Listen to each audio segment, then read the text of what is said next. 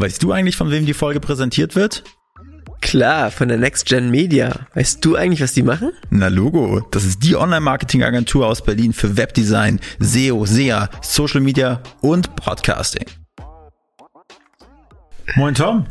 Moin, schön Hallo. hier zu sein. Ja, hey. Du bist ja nicht aus Berlin. Bergisch Gladbach liest man auf Wikipedia, in Köln aufgewachsen.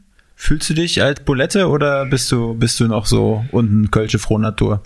Ich bin eine kölsche frohe Natur in Berlin und damit fühle ich mich auch sehr wohl. Also in meinem Wikipedia-Eintrag steht Bergisch Gladbach. Das ist aber so eine, so eine kleine Wunde bei mir, in dem mal Salz gestreut wird, weil man halt eben nicht sagt, also weil man dann Wikipedia-technisch sagen muss, ich bin gebürtiger Bergisch Gladbach. Fakt ist aber, das Krankenhaus steht in Bergisch Gladbach und ich bin eigentlich, ja, eigentlich gebürtiger Kölner. Okay, gut. Und wie lange hast du in Köln gelebt? Äh, in Köln habe ich gelebt, äh, bis ich äh, hier so richtig losgelegt habe mit meiner Hochschule, über die wir bestimmt gleich ein bisschen reden. Das war 2017. Äh, das heißt, lass mich jetzt rückwärts rechnen, also die ersten 31 Jahre meines Lebens. Das ist eine lange Zeit, würde ich sagen.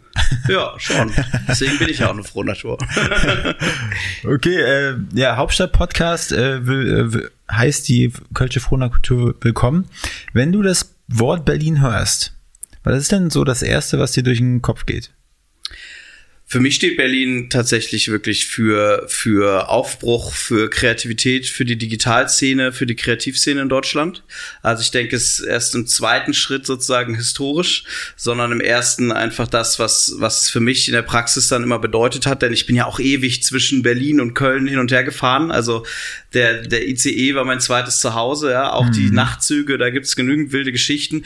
Denn ich habe also schon, schon bevor ich hier wirklich hergezogen bin, viel hier gemacht, auch in der Politik. Ähm, wir haben den Startup-Verband gegründet vor knapp zehn Jahren. Da war ich einer der maßgeblichen Initiatoren mit und bin dann also auch ständig zu politischen Events hier gewesen. Das hat sich natürlich auch alles hier abgespielt. Und insofern war für mich Berlin schon immer so der, der Hotspot eigentlich ähm, meines beruflichen Tuns, wenn man so will. Und irgendwann habe ich dann auch privat als, als äh, Kölner hängt man ja doch auch besonders stark an der Heimat, aber habe ich dann gesagt, das, das macht einfach ganz viel Sinn, wenn ich auch hier nach Berlin ziehe. Du meintest ICE wilde Geschichten, gab es einen Partywaggon oder?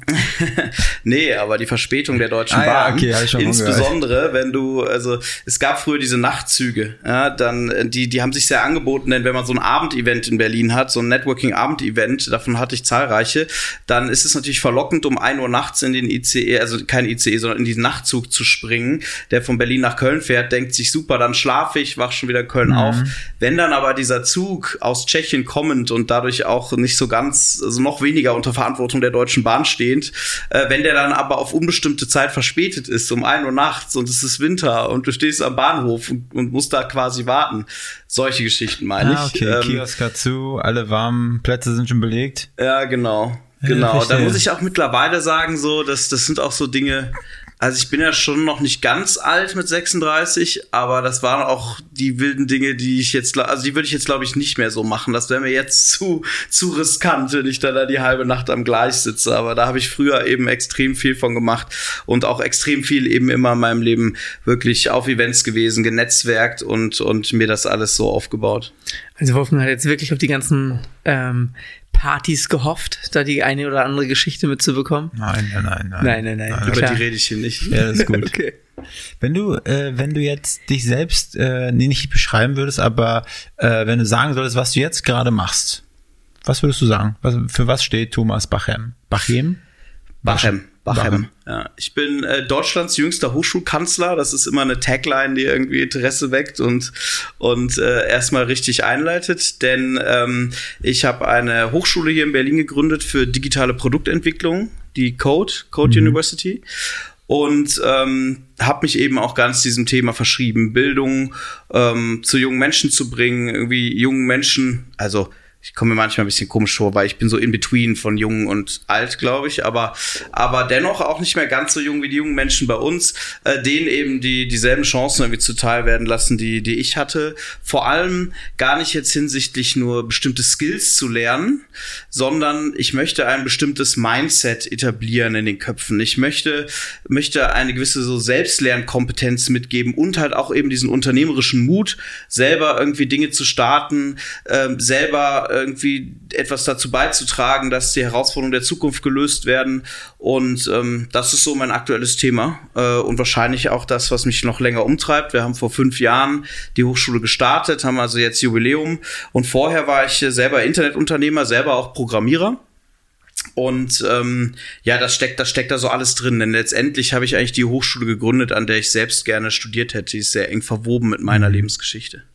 Dann äh, ja, hau doch mal ein bisschen ein äh, zum Besten hier. Sag doch mal, wie du da zum Internetunternehmer, zum Programmierer, wie du da damals zu gekommen bist. So ein bisschen im Urschleim wühlen für uns. ja, die Geschichte erzähle ich oft, weil sie so eng verbunden ist mit meiner Hochschule. Ah. Deswegen äh, geht immer erstmal ein Raunen durch den Saal, wenn ich sage, es war damals, als ich zwölf Jahre alt war, weil dann merkt man schon, oh, jetzt wird's lang. Nein, Quatsch, ich komprimiere das mal ein bisschen. Aber es, es hat in der Tat, äh, also wurde ich geprägt, glaube ich, in diesem Alter 12, 13 Jahre Jahre, als ich selber irgendwie aus dem Interesse am Computer heraus irgendwie darauf gekommen bin, ich möchte, möchte irgendwie mehr damit machen, ich möchte irgendwie programmieren lernen. Und ich bin dann damals in, in eine Buchhandlung gegangen, ähm, in, in Köln, eine ganz große Buchhandlung und naiv, wie man dann vielleicht auch ist in dem Alter, denn ich hatte eben niemanden in meinem Umfeld, der sich in dem Themenbereich auskannte, habe ich dann den Buchverkäufer gefragt, äh, mhm. Entschuldigung, ich möchte gerne programmieren lernen, was können Sie so empfehlen? Ne? Und äh, der hat mir dann was empfohlen und das habe ich da mitgenommen. Das war auch nicht so teuer, wahrscheinlich 10 Euro oder so, aber das war halt ein, ein wirklich sieben Zentimeter dicker Schinken mhm. über C++-Programmierung in so einer DOS-Umgebung. Und das war schon zu Zeiten von Windows 95, 98 und so. Also ähm, sehr abschreckend dann also, letztendlich. Lass mich mal kurz fragen, gab es in der, auf der ersten Seite auch eine CD-ROM, die da drin lag? Die, die mitgeliefert wurde zu dem Buch? Ich ich bin mir gar nicht mehr sicher, ob es da schon eine CD-ROM gab, aber ich glaube schon, es war noch war eine okay. CD-ROM dabei. Aber dadurch, dass es eben in so, ja, also sehr abstrakt war, habe ich dann tatsächlich auch dort äh, mich nicht, nicht weiter durchgebissen. Bin dann wieder hin, hatte mir aber äh, im Vorfeld dann schon selber äh, mehr Gedanken gemacht und im Internet, äh, äh das es dann mittlerweile schon gab, das Web recherchiert und hatte mir dann Visual Basic gekauft, Microsoft Visual Basic 6. Äh, das ist so eine sehr viel visuellere Programmierumgebung gewesen, womit du wirklich so ein bisschen, ja, wie, wie man das irgendwie aus dem Grafikprogramm kennt, irgendwie so Oberflächen bauen konnte, hier ein Button, da ein Textfeld und dann die Funktion dahinter einfügen konnte.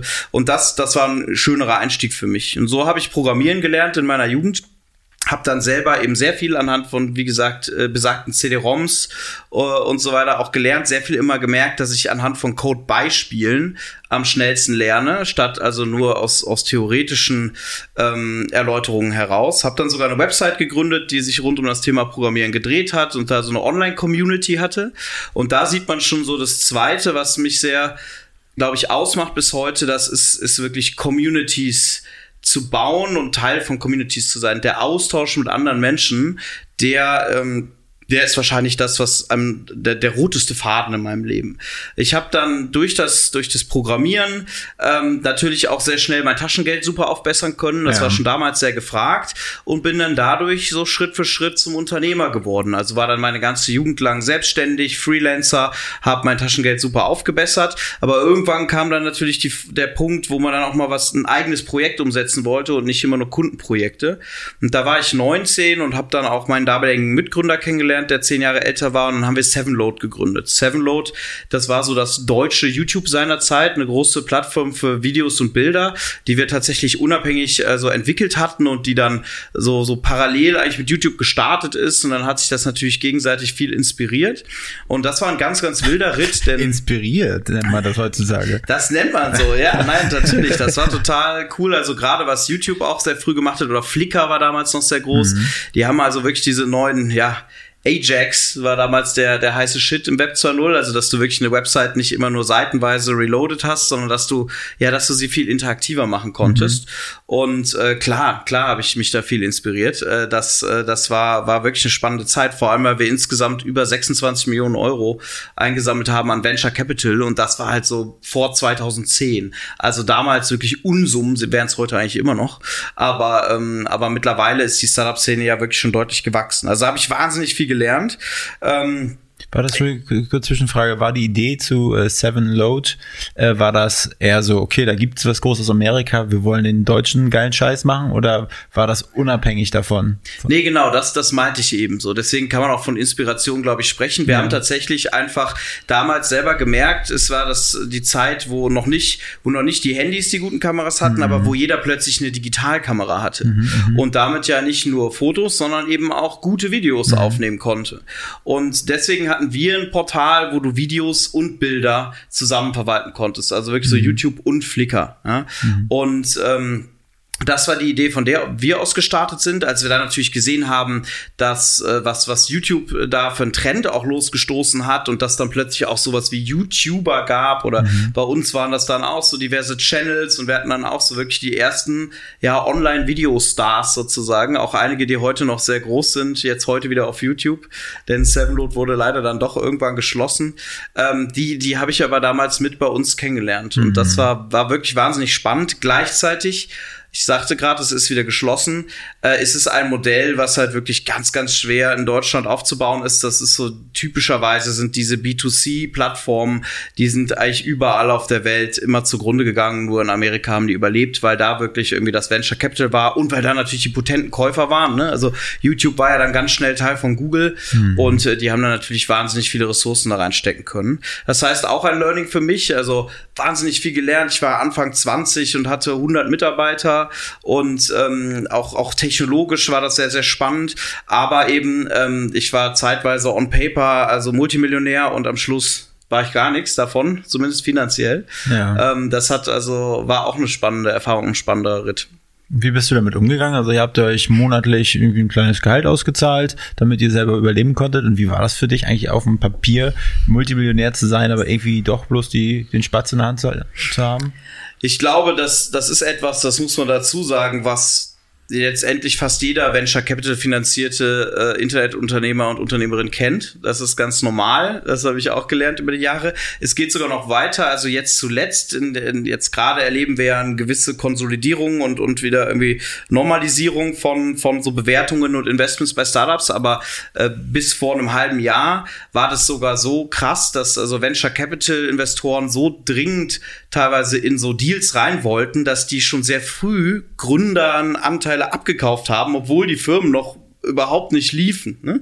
Also ich kenne tatsächlich auch mindestens ein Dutzend Leute, deren, also Gründer, die irgendwie zwei, drei, vier Jahre nach Gründung Millionen schon an ihren Anteilen verkaufen konnten, obwohl das, die, das Unternehmen danach dann trotzdem noch pleite ging. Das ging leider damals noch nicht. Das war damals undenkbar, weil eben, weil es eben schwer genug war, 26 Millionen Euro in Venture Capital aufzutreiben. Nö, deswegen, das hat mich nicht so affektiert, weil es mir schon irgendwo immer klar war, dass das alles reiner Paper Value ist. Und wie du sagst, wir haben uns normale Gehälter gezahlt. Das heißt, äh, und ich meine, ich war Anfang 20, das war für mich nicht so relevant. Ich Was- wusste, meine Zukunft liegt noch vor was mir. brauchst du denn da? Einen Kassenclub Mate, einen vernünftigen Computer und dann. Richtig. Und ich hatte halt ein Team aus Techies, die waren halt alle Anfang Mitte 20 und wir haben da einfach die Wochenenden und die Nächte durchgerockt. Ja? Also das für mich war das, das war, das war mein Hobby ne? und gar nicht so sehr mein Beruf.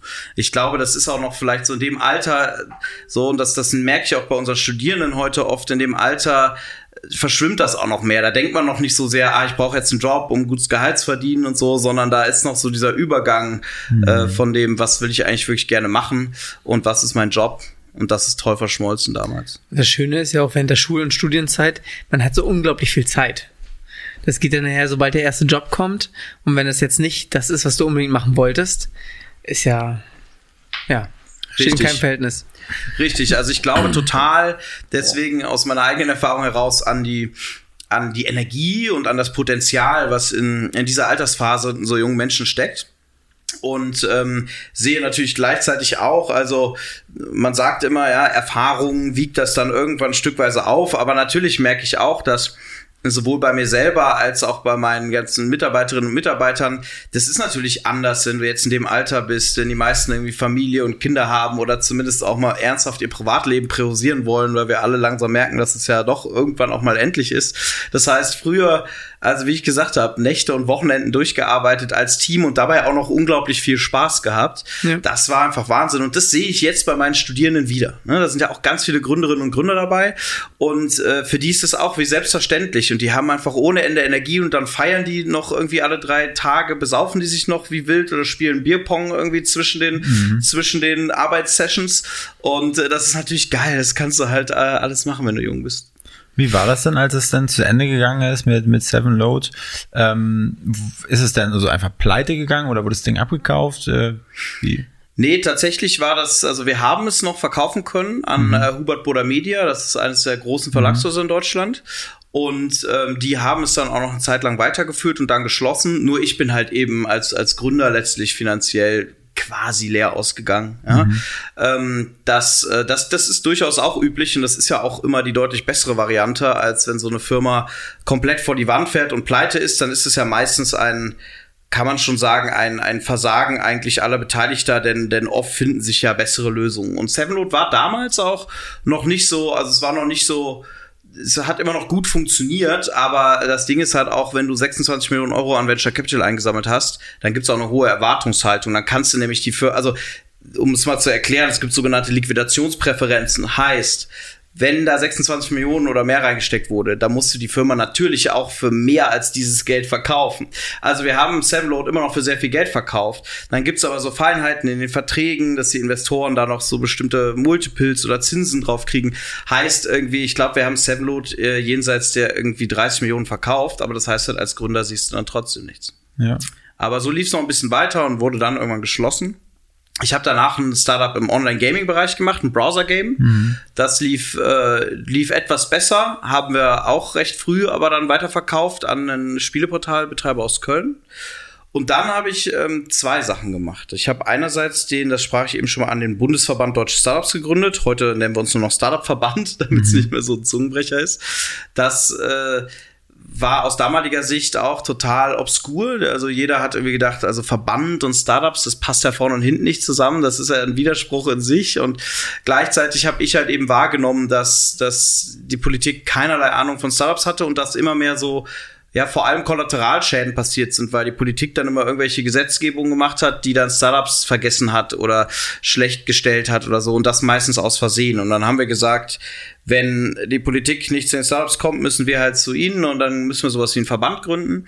Der Startup-Verband ist heute sehr, sehr erfolgreich, viele tausend Mitglieder und auch sehr, sehr präsent immer in mhm. Presse und wirklich einflussreich in der Politik. Äh, und da habe ich natürlich auch in der Zeit ja viel kennengelernt über das politische System als Ganzes. Also nicht nur nicht nur das, also wir lesen ja in der Öffentlichkeit viel von, von, ja, von den Politikern selbst. Aber wenn du halt wirklich reingehen willst in so Lobbyarbeit oder in wie können wir irgendwie bei Gesetzgebung irgendwie Dinge besser beachten oder wie können wir Förderprogramme aufsetzen, dann arbeitest du halt ganz viel mit den Ministerien, ja, mit den Abteilungsleitern, mit den Referendatsleitern in den Ministerien. Und dann wird dir erstmal auch klar, wie wichtig das auch ist für eine produktive Zusammenarbeit, denn das sind oft Leute, die bleiben da. Ja, das sind die Leute, die setzen das operativ um. Und beides ist halt wichtig. Du brauchst immer diesen politischen Support, aber du musst auch dieses innere System kennen, von dem man eigentlich so als Bürger gar nicht so viel immer liest, weil es halt eben sehr bürokratisch ist. Was? Das, ja, das ist das eine, was ich ja. gemacht habe. Ich mache noch ganz schnell das ja. andere. Dann Gerne. ich, ich habe ja gesagt, wenn ich, ich fange an mit, äh, es begann, als ich zwölf war, ist dann immer sehr viel. das andere, was ich gemacht habe, ist lebenslauf.com. Das war dann ein, ein Projekt, was ich wirklich alleine programmiert und designt und äh, veröffentlicht habe. Und das ist also ein Online-Lebenslauf-Editor, der, glaube ich, heute immer noch sehr, sehr viel genutzt wird von Leuten. Und das habe ich an Xing verkauft. Das waren sozusagen meine beiden Seiten, die ich zu der Zeit parallel abgedeckt habe. Das eine, dieses, was ich schon sprach, Community, mhm. Netzwerk ja. mit Menschen. Und das andere war so der Programmierer, Designer. Das habe ich für mich sozusagen im stillen Kämmerlein entwickelt und viele Jahre lang sehr erfolgreich betrieben. Aber wie, wie erklärst du dir das jetzt für mich? Äh dass das alles irgendwie aufgegangen ist im, im Groben, sage ich mal. Dein erstes Projekt, das wurde trotzdem noch für, für ne, irgendwie 30 Millionen verkauft. Das Spiel ist aufgegangen, konntest verkaufen. Lebenslauf, die du an Xing, denke ich mal, sind auch ein paar Groschen hängen geblieben. Das hört sich ja alles an, als wenn es irgendwie gut funktioniert hat. Wie erklärst ja. du dir das?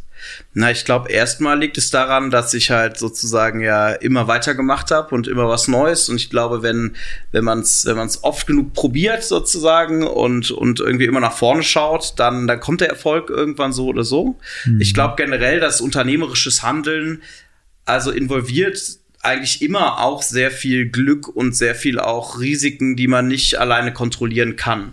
Das heißt, ähm, es ist ganz wichtig, dass man, wenn man irgendwie unternehmerisch tätig ist, einfach es oft genug probiert. Sonst, äh, sonst, sonst muss man wirklich sehr viel Glück haben, um, um schon beim ersten Mal irgendwie richtig zu liegen. Und das andere ist, dass ich ähm, glaube ich, eben immer sehr, sehr aktiv, ja, die, den Kontakt sozusagen zu anderen, zur Außenwelt gepflegt habe durch mein Netzwerk, so dass dann zum Beispiel, ähm, dass dann zum Beispiel sowas wie diese Online-Gaming-Firma, von der ich sprach, wir halt an einen, einen, einen Spielemarkt, äh, Spieleportalbetreiber verkauft haben, der uns äh, so gut freundschaftlich schon nahe stand, auch als es, als es, als es nur so mittelgut lief, aber der hat dann gesagt, wir brauchen eben, wir bräuchten dringend Entwickler und Designer und die hatten wir. Dann haben wir so eine, so eine sogenannte Talent Acquisition gemacht. Oder sowas wie mit dem Verband. Dadurch habe ich natürlich ein breites Netzwerk aufgebaut. Also, dass, dass so jemand, der dann so einen Lebenslauf-Editor online äh, zu Hause programmiert, den dann an ein börsennotiertes Unternehmen wie Xing verkauft. Das ging letztendlich auch wieder nur, weil ich halt wusste, wer mhm. äh, ist eigentlich bei Xing an solchen Themen interessiert, wer macht Akquisitionen bei Xing. Okay. Also da haben sich ja wahrscheinlich auch viel einfach immer das, das Thema Netzwerk äh, hat sich getroffen mit dem, was ich tue. Wahrscheinlich auch Timing, oder? Ja. Das also ich, auch. Ich meine, wenn du jetzt mit deinem ersten Projekt fünf Jahre später gestartet hättest und vielleicht YouTube schon so viel weiter gewesen wäre, wäre es wahrscheinlich noch schwieriger gewesen. Klar, dann hättest du wahrscheinlich gar nicht starten sollen, ne? Aber genau. auf jeden Fall, Timing, Timing ist einer der Faktoren, wo man ein Gefühl für entwickeln kann als Gründer, der aber schon auch also den man nicht mal ganz voreinschätzen kann, wo man auch echt Pech ja. haben kann. Und wie bist du auf die Ideen gekommen? War das zu der Zeit zum Beispiel ein Lebenslauf? Hast du dich da gerade wieder beworben? Hast gedacht, läuft alles so scheiße, ich muss mich wieder bewerben. Wie kann ich es einfacher machen? Oder wie kam dir ein Lebenslauf-Editor in den Sinn? Ja, fast, fast so ähnlich. Es kam indirekt zu mir. Das war tatsächlich, ähm, kam es damals über die Schwester meiner damaligen Freundin, die also quasi, das, das kennen hier alle, die ein bisschen mehr mit IT machen, äh, die sich an mich wandte und sagte, hier, du kennst dich doch aus mit Computern und ich mache gerade wieder einen Lebenslauf und jetzt weiß ich nicht, wie ich daraus ein PDF mache oder wenn ich das mache, dann ist das immer so groß und hatte da so einige Probleme. Und ich war damals noch, äh, das war so in der Endphase meiner Online-Spielefirma FlipLife und ich habe ähm, ehrlich gesagt damals nur einen Weg gesucht, um jetzt möglichst schnell irgendwie zu helfen, ohne damit viel, ähm, viel irgendwie selber Arbeit zu haben und habe dann schnell gegoogelt, da muss es doch irgendwas online geben. Ich schicke dir einfach ein paar Links. Ja, und dann habe ich halt gesehen, wie unglaublich ja unterentwickelt in meinen Augen das war, weil sowas wie Lebenslauf, habe ich gedacht, das ist ja wirklich was, da kommen ja ständig Leute und fragen mich als ITler um Hilfe. Und da gab es so ein paar äh, Suchmaschinen-optimierte Seiten mit Tipps online, aber gar nichts, äh, gar nichts Gutes. Und da wurde dann der, der mhm. Techie in mir wach, der dann irgendwie sich gedacht hat, boah, da müsste man noch eigentlich so ein Tool entwickeln, also Lebenslauf.com. Heute ist so ein bisschen wirklich wie Microsoft Word, nur mit einer festen Vorlage. Also what you see is what you mhm. get, dass du wirklich sehr intuitiv das online gestalten kannst. Und das war dann eher so eine technische Idee und ich habe das dann als Hobby gestartet, weil ich einfach so Proof of Concept machen wollte, ob man das wirklich programmieren kann. Und dann ist mir aber natürlich mit meinem unternehmerischen äh, Verstand irgendwie recht schnell deutlich geworden, naja, Lebenslauf ist ja eigentlich ein sehr, muss ja ein Thema sein, wo man auch irgendwie, wo, wo es eine Zahlbereitschaft der Leute gibt, wo es um die Karriere geht. Mhm. Also, aber das kam in der Tat sehr stark aus dem privaten Bereich, ja, die mhm. Idee. Und hattest du da auch ähm, Investoren nachher mit drin? Nee, bei lebenslauf.com äh, war wirklich die Besonderheit, also wo ich ja davor eben beide Male Investoren drin hatte und auch viele Mitarbeiter, habe ich bei lebenslauf.com wirklich gesagt, nee, dadurch, dass es so als Hobbyprojekt gestartet ist, habe ich es auch so weiter behalten. Ich war der einzige Mitarbeiter und der einzige Gesellschafter. Und das ist ein Projekt, wo ich mich wirklich also sowohl technisch als auch vom, gerade vom Design her sehr austoben konnte. Da ging es nämlich viel um gute User Experience, dass es einfach irgendwie schön zu nutzen, es gut aussieht. Auch diese Lebenslauf-Designs und so, die mir heute noch ständig begegnen, weil ich, weil ich sozusagen damit so einen gewissen Standard gesetzt habe bei, bei Lebenslauf-Designs. Und das war eine wahnsinnig tolle Erfahrung, weil erstens ist es natürlich toll, wenn du so ein Produkt ganzheitlich irgendwie bestimmen und kontrollieren kannst. Und ich glaube, Produkte sind ja, man sagt, man sagt ja oft, Produkte sind dann gut, wenn man nichts mehr wegnehmen kann, nicht wenn man nichts mehr hinzufügen kann. Also ein gutes Produktdesign ähm, so alleine gestalten zu können, das war richtig toll.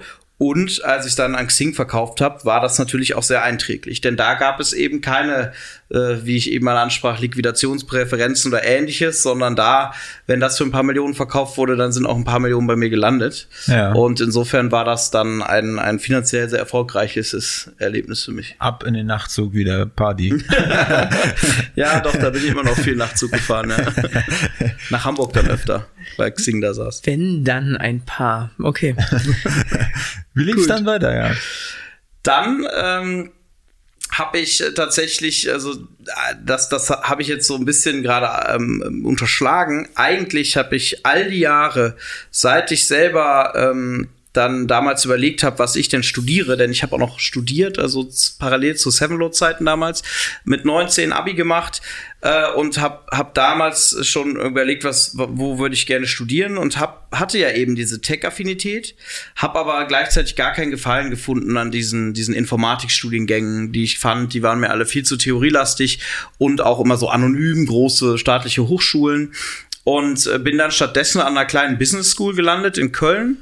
Ähm, also Business Schools, die, die war damals auch nur 300 Studierende stark. Business Schools machen ja eigentlich das praxisnah, was irgendwie ein BWL-Studium sonst an der staatlichen ist. Es waren damals 300 Studierende, kleine Hochschule in Köln und eben mit sehr, ja, sehr viel mehr Praxisnähe, sehr viel mehr so, so Case-basiertes Lernen und so weiter und viel auch äh, irgendwie dann Kurse zum Beispiel zu Rhetorik oder, oder Networking. So und das fand ich ganz gut, aber ich habe mich eigentlich seit Studienbeginn gefragt, warum es eigentlich so viele Business School Angebote in Deutschland gibt. Also es gibt schon einige private Business Schools in Deutschland, aber warum es keine Tech Schools gibt. Denn damals schon war es genau wie heute so, dass alle händeringend immer äh, Techies gesucht haben, Softwareentwicklerinnen und Entwickler gesucht haben.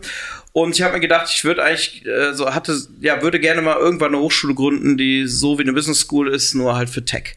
Und diese Idee, die habe ich all die Jahre mit mir immer rumgetragen. Die war immer ein bisschen abstrakt, weil ich weil ich eigentlich halt von Anfang an vorhatte, das wirklich auch als staatlich akkreditierte Hochschule zu tun und da natürlich keine Ahnung hatte, wie das ging. Aber all die Jahre habe ich das immer mitgenommen und immer ständig auch irgendwie mit anderen geteilt, auf Konferenzen erzählt. Irgendwann will ich mal diese Hochschule für Techies gründen und ähm, dann hatte ich das Glück gehabt, dass also gerade als Lebenslauf.com, als meine Zeit da so zu Ende ging nach dem Verkauf, äh, mich jemand kontaktiert hatte, mit dem ich seit Jahren in Kontakt war, der heute dann mein Mitgründer geworden ist, ähm, der Manuel Dolderer, der hatte Erfahrung darin, wie man Hochschulen akkreditiert. Und der fand meine Idee auch schon immer ziemlich geil, war nur selber noch woanders eingebunden. Und dann haben wir uns also entschlossen, Anfang äh, 2016, wir möchten jetzt wirklich diese Tech-Uni als äh, staatlich anerkannte Fachhochschule in Berlin aufbauen. Und haben da losgelegt. Und von da an äh, dann habe ich noch eine ganz eigene Geschichte, aber vielleicht habt ihr ja vorher erstmal Fragen.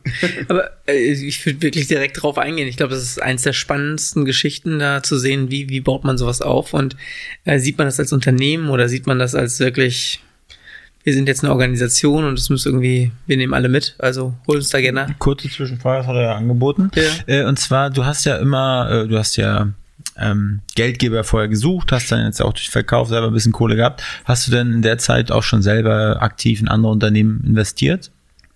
Ja, ich äh, bin ähm, heute so bei, ich glaube, knapp 25 anderen Startups beteiligt als Business Angel. Wobei man sagen muss, äh, dass das glücklicherweise ja die Landschaft sich so toll entwickelt hat in Deutschland, dass wir so viele potente Business Angel haben, dass ich also zu denen gehöre, die die, äh, man sagt ja, nennt es immer Tickets, die die kleinen Tickets machen können. Also wenn ich Geld gebe an so ein Startup, dann sind das irgendwie vielleicht 25.000 Euro. Das ist nicht viel Geld verglichen mit dem, was die Startups heute brauchen und was sie auch woanders kriegen. Wo ich aber immer sehr viel helfen konnte, ist wirklich irgendwie mit meiner Erfahrung, mit meinem Netzwerk und mit meinem Namen und auch mit dem, mit dem Zugang zu Tech-Talenten über meine Hochschule. Und es hat mir immer sehr viel Spaß gemacht. Ich habe das nie gemacht, um damit also ich habe das nie wirklich als finanzielles Investment gesehen. Ich glaube, wenn man das, wenn man das gut genug macht, dann wird dabei auf jeden Fall auch finanziell was rumkommen. Aber ich mache das eigentlich immer aus Netzwerkinteresse. Oder zum Beispiel investiere ich jetzt sehr gerne eben in andere Bildungsthemen, weil sich dann daraus immer Dinge ergeben. Dann lernt man wiederum andere Leute kennen, andere Gründer, irgendwie bleibt am Puls der Zeit. Das, das habe ich seitdem immer viel gemacht. Genau. Gut. Ja, und zur Hochschule, also du hast ja gefragt, sozusagen, sieht man das eher wie ein Unternehmen oder ist es irgendwie was anderes?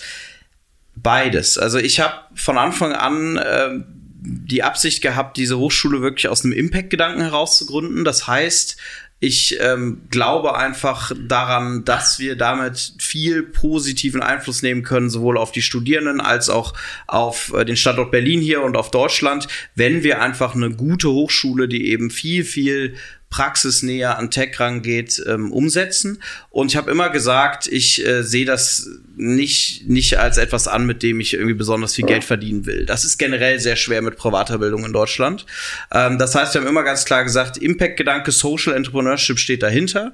Ähm, Gleichzeitig ähm, hast du, musst du ja so eine Hochschule wirklich, wenn du, wenn du staatlich anerkannt sein willst und Bachelorstudiengänge beispielsweise anbieten willst, und das tun wir, dann musst du ja eine ganze Menge Hürden nehmen, auch hast einen Akkreditierungsprozess, äh, hast einen Prozess der staatlichen Anerkennung ähm, und ähm, das gibt, gibt dir dann auch viele Vorgaben. Zum Beispiel müssen Hochschulen eben die Freiheit von Lehre und Forschung achten. Das heißt, die Professorinnen und Professoren haben einen hohen Grad der Unabhängigkeit. Oder ich habe so Strukturen bei uns in der Hochschule, Hochschule, die, die, ähm, wo wirklich irgendwie Wahlen stattfinden. Das ist dann der sogenannte Senat oder so. Das heißt, du musst sowieso deine Organisation etwas, sag ich mal, demokratischer aufbauen, als du das, als du das sonst vielleicht machen würdest oder könntest. Und insofern ist das immer so ein Spagat zwischen beiden Hälften irgendwie dem einerseits unternehmerisch, vor allem auch im Sinne von ökonomisch, ja, also so eine Hochschule irgendwie mhm. zu finanzieren, ist nämlich auch echt eine Herausforderung, weil wir in Deutschland, und das ist ja gleichzeitig was ganz Tolles, weil wir in Deutschland eben ja ein, ein, ein Bildungssystem haben, was einerseits auf einem durchaus hohen Qualitätsniveau jedem offen steht, gratis. So, das ist ja anders als zum Beispiel in den USA. Gleichzeitig aber die Menschen deswegen nicht so bereit sind, in ihre eigene Bildung zu investieren.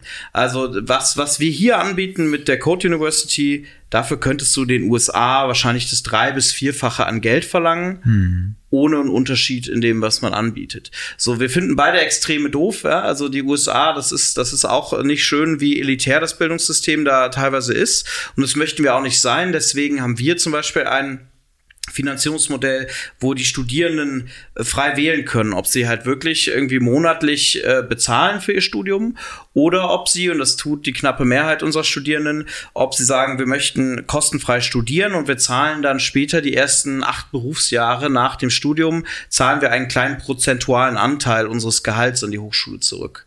Das ist also so ein, so ein soziales Modell, man nennt das auch Income Share Agreement äh, oder, oder Späterzahlvertrag oder, oder sogar ähm, ähm, umgekehrten Generationenvertrag, weil man sozusagen vor allem dafür sorgen möchte, dass jeder Unabhängigkeit, unabhängig vom finanziellen Hintergrund der Eltern bei uns studieren kann. Hm. Und dann wir sozusagen dadurch ja auch zeigen, wir glauben umso mehr an den Wert unseres Studiums, weil wir eben davon überzeugt sind, dass du später einen guten Job finden wirst und davon dann was zurückzahlst das ist beispielsweise was, was halt echt wichtig ist in Deutschland, damit du eben nicht so solche, also wenn du eine Hochschule baust, damit sie dann eben nicht zwangsläufig total elitär wird.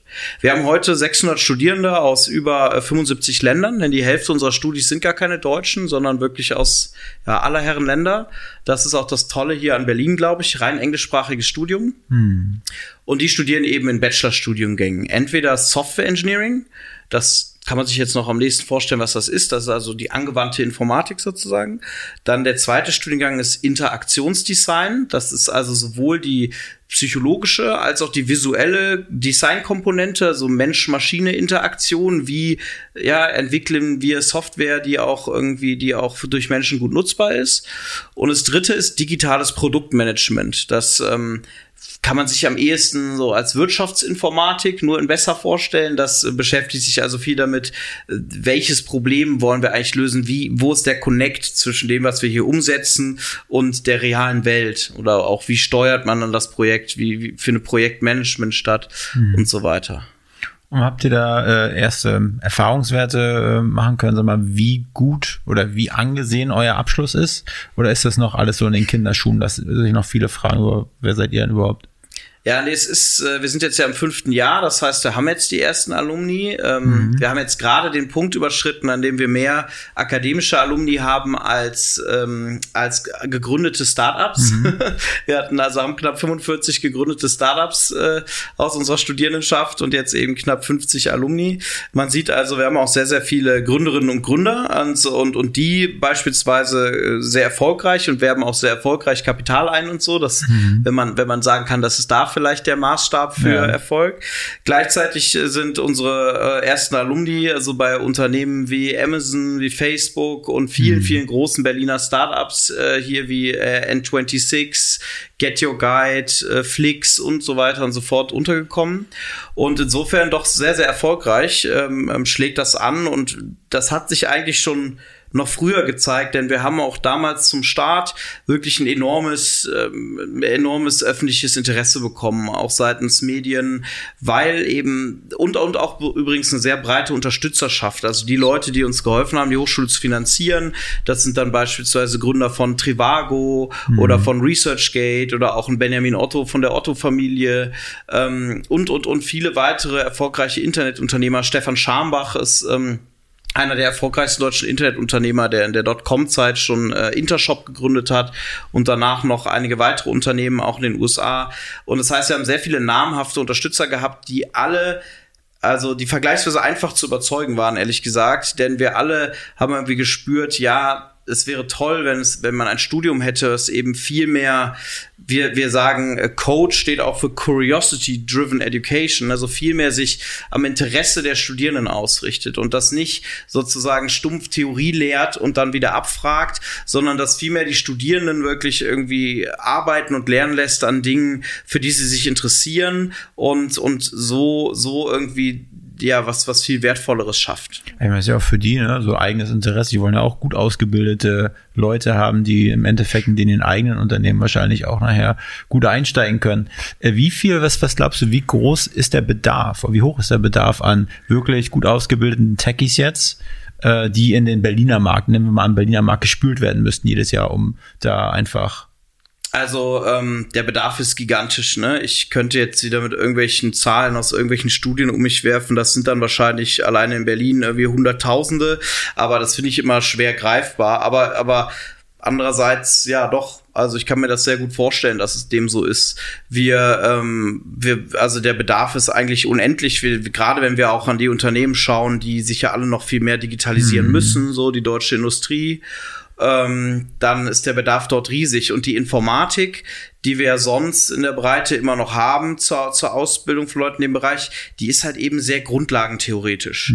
Und was wir aber oft brauchen, sind, sind sozusagen die Leute an der Schnittstelle zwischen der Informatik äh, und, und der Realität. Also wir brauchen die, die, wir, wir haben, glaube ich, eine ganz tolle Grundlage dessen von Leuten, die irgendwie Algorithmen und Betriebssysteme und Datenbanken und Hardware entwickeln können. Aber ganz oft geht es ja um, um, um dann um die Aufgabe, irgendwie daraus ein Produkt zu entwickeln, daraus irgendwie eine, oder darauf basierend eine gute App zu entwickeln. Und das wird halt eben kaum ausgebildet. Auch seit unserer Entstehung und trotz unseres großen Erfolgs gibt es kaum, sag ich mal, Nachahmer oder kaum andere Hochschulen in dem Bereich. Ähm, das finde ich total schade und ich glaube, das liegt mitunter daran, dass unser staatliches System einfach total ja, langsam ist und innovationsfeindlich, würde ich fast sagen, ja, strukturell. Und dass es halt einfach nicht so attraktiv ist, private Hochschulen zu gründen. Also ich kann euch sagen, es macht zwar wahnsinnig viel Spaß und es ist insofern ähm, für mich äh, das Beste, was ich hätte tun können.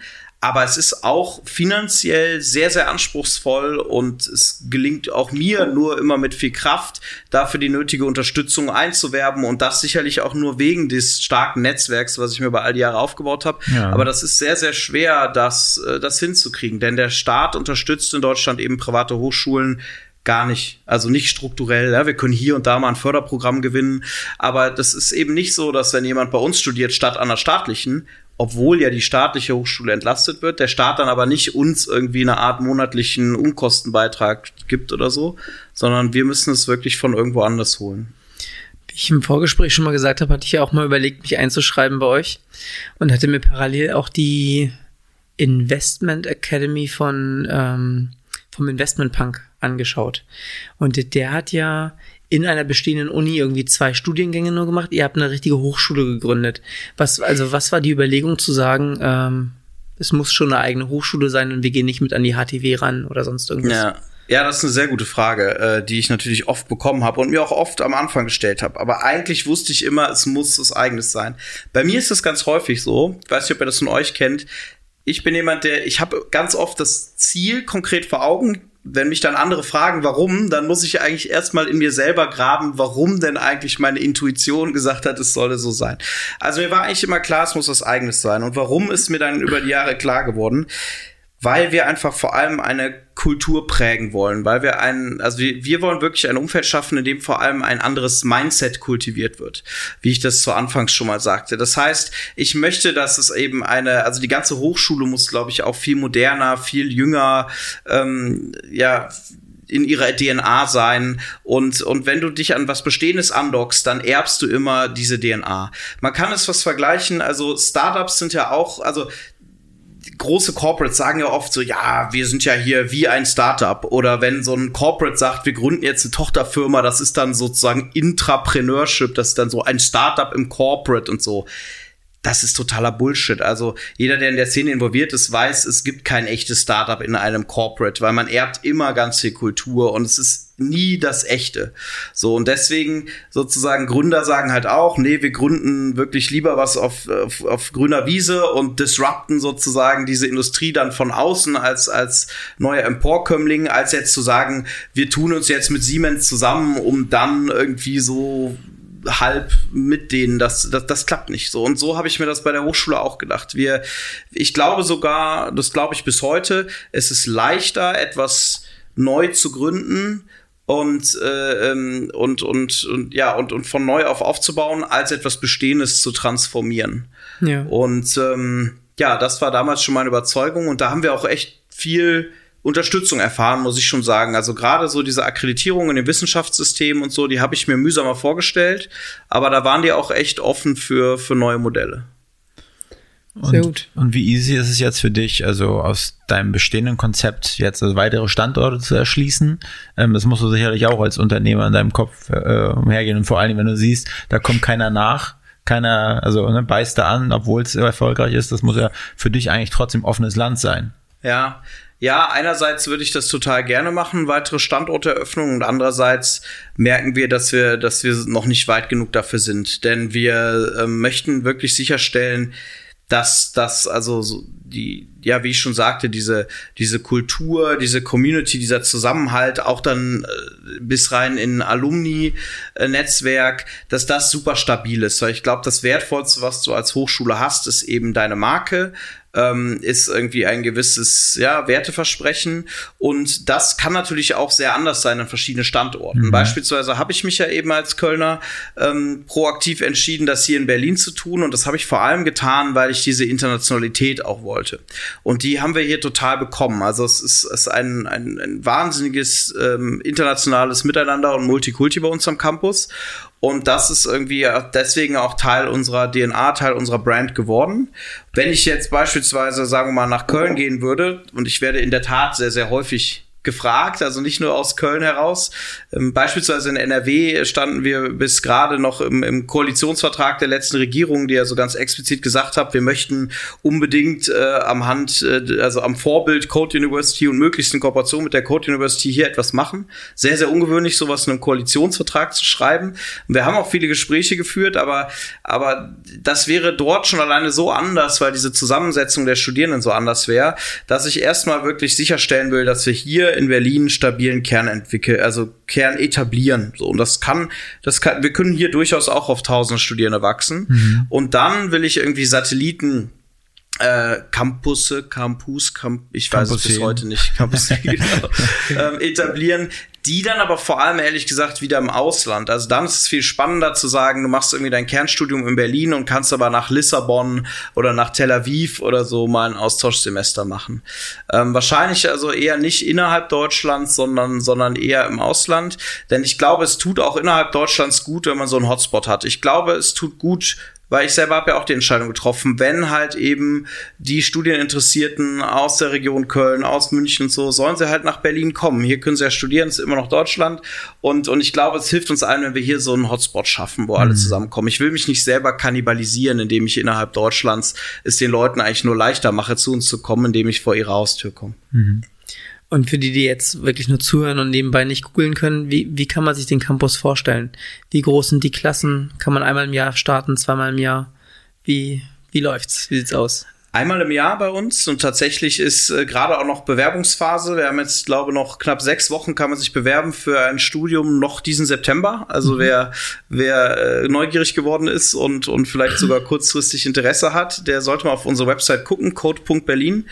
Wir nehmen nämlich derzeit nur einmal im Jahr auf und ähm, dann muss ich vorweg noch mal sagen, weil du gerade sagtest Klassen. Also ich habe das immer nur angeschnitten, glaube ich, bisher gerade. Wir unterscheiden uns eben ganz besonders in unserem didaktischen Modell, in unserem Lernkonzept.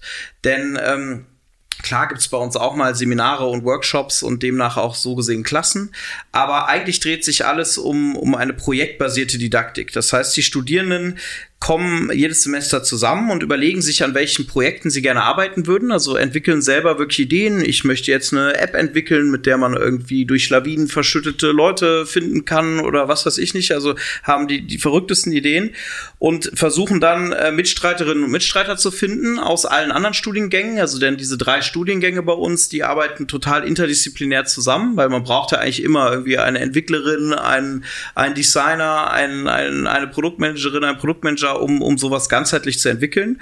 Und insofern ist das wie so ein dreijähriger Hackathon, eigentlich wie so ein dreijähriges Startup Weekend. So, das sind solche Formate, die so ähnlich sind, wo Studierende dann anhand dieser Projekte lernen und dann bei uns nur noch so eigentlich mündliche Prüfungen großteils ablegen können, um zu beweisen, dass sie eben diese Fähigkeiten in bestimmten Disziplinen ähm, konkret erworben haben anhand dieser Projekte.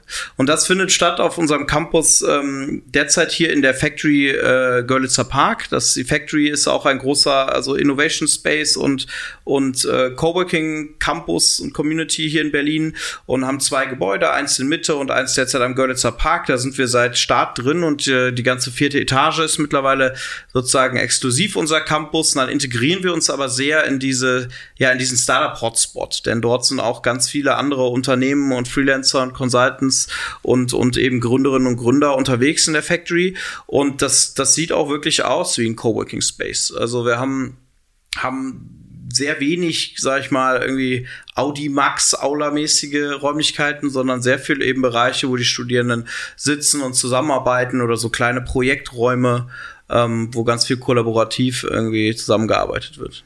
Klingt gut. Und ist es so, dass die Studierenden sich in der Regel 100% auf ihr Studium konzentrieren oder machen die nebenbei noch, äh, haben die irgendwelche Jobs oder was glaubst du, wie viele Stunden in der Woche macht es wirklich die, das Studium aus? Ja, gute Frage. Also das habe ich auch tatsächlich unterschätzt oder anders eingeschätzt am Anfang. Ich habe immer so ein bisschen äh, genau gedacht, irgendwie die die die sind dann Tag und Nacht am Campus. Nee, die Wahrheit ist also fast jeder macht nebenbei irgendwas.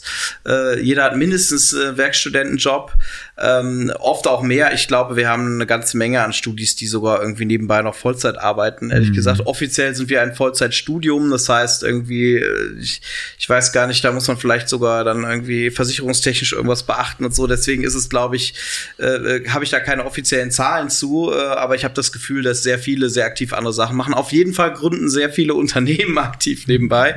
Insofern, ähm, also rein, rein formell gesehen musst du irgendwie, ist unser Studium auf 40 Stunden die Woche ausgelegt. Ja. Ich weiß aber, dass es deutlich, äh, viele mit deutlich weniger auch äh, machen. Das sieht man auch daran, dass unsere Regelstudienzeit eigentlich drei Jahre sind für einen Bachelor. Mhm. Aber wir jetzt halt eben äh, dennoch im fünften Jahr äh, jetzt, also jetzt ja erst so gerade die 50 Alumni mhm. überschritten haben. Man muss dazu sagen, am Anfang war es auch sehr chaotisch. Das heißt, die ersten Jahrgänge brauchen noch einen Ticken länger, aber die meisten lassen sich einfach mehr Zeit in ihrem Studium. Und das ist aber auch durchaus gut und gewollt, weil wir wollen ja auch, dass die Leute irgendwie den Freiraum haben, Dinge auszuprobieren, die sich dann auf dem Weg finden. Ja, wir haben natürlich, also die meisten unserer Studierenden brauchen den akademischen Abschluss streng genommen überhaupt nicht, um mhm. irgendwie tolle Jobs zu finden. Äh, der Arbeitsmarkt ist so heiß, dass die jetzt schon so tolle Angebote haben, so viel viel Geld verdienen können und eben der Markt für Gründerinnen und Gründer ja auch so attraktiv, ähm, dass ich mal gespannt bin, wie sich das so entwickelt. Auch ich bin auch mal gespannt, wie viele dann wirklich, die ja so mit dem Studium bei uns beginnen, dann wirklich mit dem akademischen Abschluss gehen. Vielleicht sind das äh, deutlich weniger, als man so denken würde, aber im Positiven nicht, weil die irgendwie ihr Studium abbrechen, weil sie es nicht schaffen, sondern weil die eigentlich sagen, along the way, ich habe schon so viel gelernt, äh, ich habe schon so viel mitgenommen und es bietet mir sich so viele Chancen, dass ich jetzt schon was anderes mache. Du sagtest ja, dass die Start-up-Welt ähm, aktuell besser bepreist wird. Nennen wir es mal so. Ähm, glaubst du auch, dass die Gehälter dadurch ähm, für den Einstiegsentwickler stark fallen werden? Nee, das glaube ich nicht. Ähm, tatsächlich sind die Gehälter ohnehin ähm, in Deutschland zumindest also vergleichsweise träge. Also mich hat eher vorher gewundert, dass die Entwicklergehälter nicht schon viel stärker gestiegen sind. In den USA war das sehr extrem. Ich glaube, in, in Deutschland ist es ja, funktioniert der Markt sozusagen, wenn es wirklich an Gehälter geht, einfach nicht ganz so äh, ganz so flüssig wie wie irgendwie in einem kapitalistischen äh, äh Hochland wie den USA. Aber ich glaube auch, dass es sich andersrum nicht runterbewegen wird. Also der Bedarf ist weiterhin riesengroß. Gerade der Bedarf eben an an den richtig gut ausgebildeten. Und es äh, ist natürlich eine Frage, die ich mir auch direkt gestellt habe. Ne? Kommt jetzt irgendwie auch ein Einbruch am Arbeitsmarkt? Aber das kann ich mir gerade gar nicht, gar nicht vorstellen. Bisher sehen wir ja auch an den, an den Finanzmärkten und so, wie du gerade schon sagtest, eine in meinen Augen gesunde Korrektur. Ja. Aber keinen Crash. Also so, dass das, ich glaube, wir sind jetzt nicht in einer schweren Krise gerade, sondern ehrlich gesagt, wenn man mal ein bisschen zurückschaut, was die letzten Jahre alles passiert ist, auch was eben die ganzen Kapitalmärkte anging und so, dann sind wir jetzt in einem etwas normaleren, gesunderen Klima wieder. Ja, ich finde viele, viele Unternehmen, wenn man da die Umsätze sich anschaut und dann die absolute Bewertung, das passt schon nicht so richtig zusammen. Ja. Aber vielleicht sind das die guten Einstiege. Ja. Vielleicht ähm. schafft es dann halt endlich, vielleicht hat jetzt dann endlich mal der deutsche Mittelstand die Chance sozusagen, äh, die ganzen Entwicklerinnen und Entwickler irgendwie zu heiern, die ihnen vorher vielleicht immer von den ganzen amerikanischen Tech-Unternehmen weggejagt wurden. Schauen wir mal. Was hast du noch für Projekte auf dem Schirm? Also ist das so ein einziges Baby oder ich kann mir vorstellen, dass du wie Medusa bist mit, mit, mit ganz vielen äh, Schlangen auf dem Kopf, die überall mal ausstrecken wollen? Wie ist das, Billy? Was machst du noch so? Dass ich wie Medusa bin mit Schlangen auf dem Kopf. Aber ich verstehe, ich glaube, ich weiß, was du damit meintest mit der Metapher. Ähm, nee, tatsächlich, tatsächlich ist es in Anführungszeichen. Vor, ja, ist schon ein bisschen Schlangen. Das, das so. Coverbild bauen wir noch. genau. Aber ähm, nee, es ist tatsächlich, wenn du so willst, ja, die Metapher ist jetzt schon schwer, ne? aber wenn du so willst, dann ist die Code diese Medusa, denn ähm, das ist ja eine Plattform, so eine Hochschule. Das ist, das ist ein Ökosystem und es ist tatsächlich äh, das, das Einzige, was ich da mache, außer eben den Business Angel Investments, wobei die ja auch schon großteils, also der Großteil meiner Business Angel Investments der letzten zwei Jahre ist in Startups von Code-Studierenden geflossen. Mhm. Das heißt, ich sehe die Code einfach als eine Plattform, eine Plattform, auf der ich irgendwie die nächsten wahrscheinlich Jahrzehnte irgendwie agieren kann und will. Und äh, da fließt alles rein. Da fließt alle Energie rein, da gibt's genug zu tun, echt genug zu tun. Und das macht aber auch wahnsinnig Spaß. Und ich habe, also ich war ja 31, als wir gestartet sind. Ich hatte ja eben eingeleitet mit, ich bin Deutschlands jüngster Hochschulkanzler. Das klingt eben immer so toll. Ich bin es irgendwie immer noch. Jetzt mit 36 hat es noch niemand gemeldet, der jetzt den Titel haben will, wenn man so sagen will. Und ähm, jetzt merke ich aber langsam, also als ich die Hochschule gegründet habe, war es wirklich ein bisschen ulkig, immer zu sagen, ich mache das für die jungen Menschen, weil mit 31 war ich schon sehr, sehr naheliegenderweise selber noch ziemlich jung. Aber jetzt, wenn man so auf die 40 zugeht, jetzt merke ich mehr und mehr auch, wie toll das auch für mich ist, die ganze Zeit diese jungen Menschen, diese jungen Menschen, diese Energie äh, um mich rum zu haben mhm. und wie viel mhm. ich da selber gerade die ganze Zeit lerne und ähm, ja, und mich halt auch total zurückerinnert fühle an, an, an letztendlich mit die besten Zeiten, äh, die ich bisher so hinter mir habe. Und das macht einfach wahnsinnig viel Spaß. Also da brauche ich, brauche ich gar nicht viel anderes. Das erfüllt mich schon und erfordert mich auch den ganzen Tag. Aber hast, hast du ein Problem mit dem Thema Work-Life-Balance? Ähm, ja, sicherlich immer wieder, ja. Wie viele Stunden? Also, also in Ackern ist natürlich, die, die, die Grenzen verschwimmen ja. Wir kennen das ja selbst. Nicht alles, wir sitzen jetzt nicht nur irgendwie 40 Stunden am, am Schreibtisch und machen die Uhr an und dann machen wir sie wieder aus, sondern, aber was würdest du sagen, wie viele Stunden in der Woche bist du wirklich am Netzwerken, am Ackern, am es verschwimmt halt total, ne? Das ist halt das Ding bei mir, glaube ich. Deswegen, ich, ähm, also bei mir ist es derzeit eher so, ich glaube, früher wobei ich weiß gar nicht, ob das jemals ein Problem war, aber früher habe ich eher aus Versehen zu viel gearbeitet, also war ich so Workaholic-mäßig, mhm. weil es mir so viel Spaß gemacht hat. Ich glaube, jetzt mache ich, äh, arbeite ich oft einfach ein bisschen mehr, als ich gerne würde, weil es erforderlich ist, mhm. sozusagen, oder weil, weil so viel eben Verantwortung auch auf meinen Schultern lastet.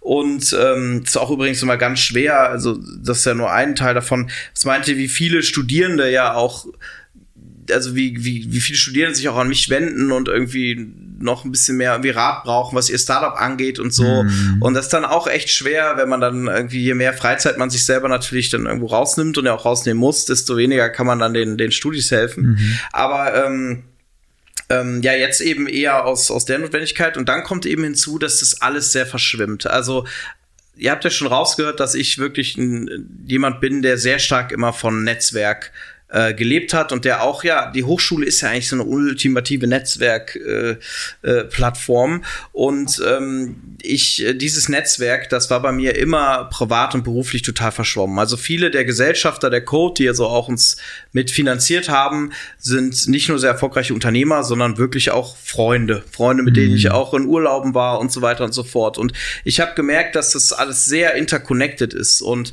äh, das beste Networking passiert auch oft eben doch äh, nach nachts in irgendwelchen Clubs oder bei ja. irgendwelchen Partys, gerade zumindest in meiner, in meiner bisherigen Lebensphase. Ich glaube, ja. jetzt werden wir alle älter. Und deswegen ist es ganz schwer zu sagen, wann ist etwas privat und wann ist etwas so beruflich.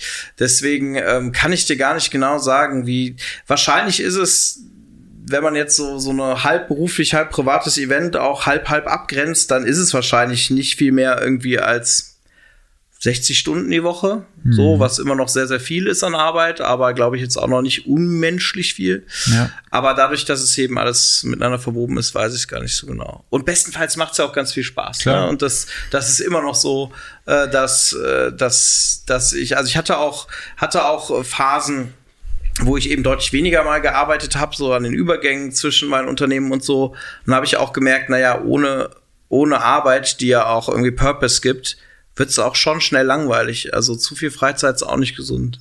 ja, auf jeden Fall hast du keine Falte im Gesicht von zu viel Arbeit, glaube ich. danke, danke. Also ich meine, ne, siehst ja noch schier und glatt aus.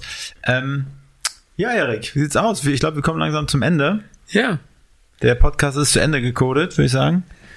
Ähm, wie sieht's aus? Wen könntest du dir als nächsten Gast bei uns im Podcast vorstellen? Das ist immer so unsere letzte Frage. Welchen Gast du vielleicht äh, schon immer mal irgendwas fragen wolltest? Ja, super spannende Frage. Boah, ich kenne ja wirklich viele Leute. ich weiß nicht, ob ähm, ihr zum Beispiel mal die Verena Pauster zu Gast hattet. Mhm, nee. Die ist auch eine sehr spannende Unternehmerin aus Berlin, die sich auch viel mit dem Thema äh, Bildung beschäftigt.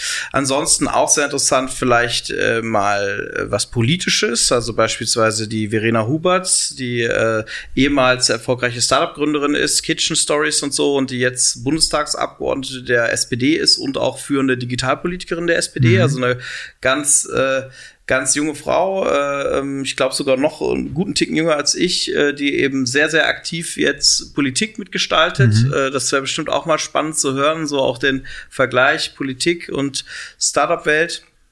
Das sind zumindest Menschen, die ich schon kenne. Ja. Also ich würde beide mega spannend finden. Ja, also ähm. kann ich euch sehr gerne mal mit beiden in Kontakt ja. setzen.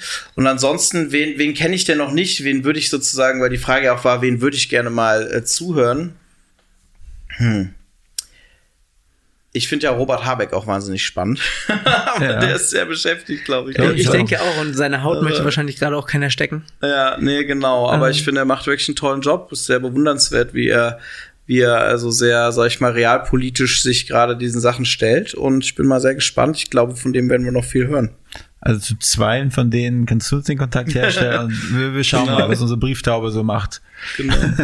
Ob sie bei Robbie am Fenster landet und pickt. Richtig. Gut. Super. Tom, vielen, vielen, vielen Dank. Dank. dass du die Zeit genommen hast. Wir Danke wünschen dir viel, äh, viel Glück mit der Code Academy. Und da draußen noch sechs Wochen äh, Bewerbungsfrist für, äh, für September. Genau, Code.berlin, Code University Berlin, äh, da findet ihr alle Infos. Und ihr müsst eure eigene App einschicken, um zu sagen, hier, wir haben es drauf ich kann nicht so alle Details des Bewerbungsprozesses verraten. Es geht ein bisschen in die Richtung, aber sowohl für Anfänger als auch für Fortgeschrittene und Vollprofis sind wir wirklich ein guter Ort, weil wir uns sehr individuell auf jeden einstellen, weil man eben bei uns ja sehr selbstgesteuert, selbstgetrieben nach der eigenen Neugier lernen kann. Okay. Sehr schön. In diesem Sinne. Gut. Tschüss. Ciao. Diese Folge wurde produziert von NextGen Media, deiner Full-Service-Marketing-Agentur aus Berlin.